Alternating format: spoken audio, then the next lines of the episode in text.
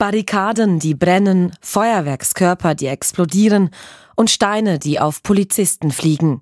Rund um das Berner Kulturzentrum Reitschule ereignen sich in der Nacht auf den 6. März 2016 wüste Szenen. Nach Mitternacht erstellen mehrere Leute rund um die Reitschule Blockaden. Als die Polizei einschreiten will, eskaliert die Situation.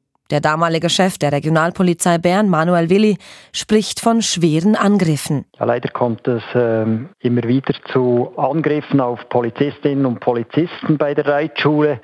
Aber ähm, ein solches Ausmaß ist doch überraschend, weil die Einsatzkräfte sehr massiv angegriffen wurden mit Steinen, aber auch Knallkörper, so dass es zu Gehörverletzungen kam. Die Bilanz dieser Nacht, elf verletzte Polizisten, einer mit einem lebenslangen Gehörschaden. Der Stadtberner Sicherheitsdirektor Reto Nause zeigt sich schockiert. Nur mit Glück äh, haben wir keine Schwerverletzten. Ich äh, habe auch den Eindruck, das war, war eine gezielt vorbereitete Aktion. Also hier muss man sagen, äh, das Sicherheitskonzept, äh, das hat versagt. Und so fordert Nause eine Krisensitzung mit allen Beteiligten, um die Zustände zu verbessern. Denn der Dialog mit der Reitschule sei bis dato nicht zielführend gewesen, sagt der Sicherheitsdirektor.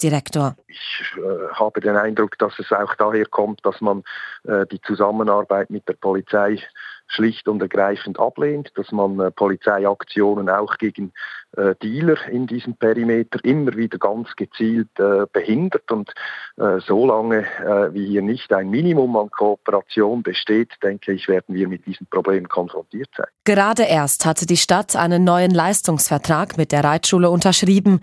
Dieser Vertrag beinhaltet auch, dass ein Teil der Gelder für das Kulturzentrum gestrichen werden können.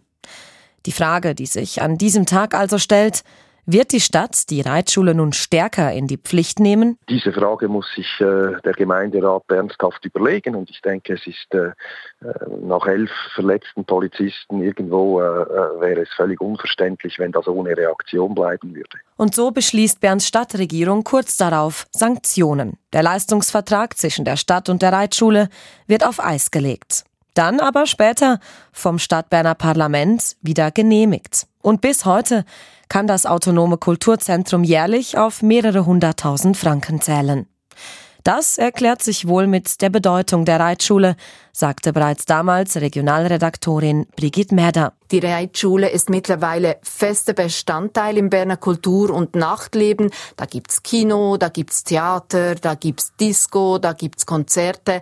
Und für tausende Jugendliche, und das ist fast genauso wichtig, ist der Vorplatz vor der Reitschule der Treffpunkt. Und das dürfte sieben Jahre nach den Ausschreitungen auch heute noch so sein.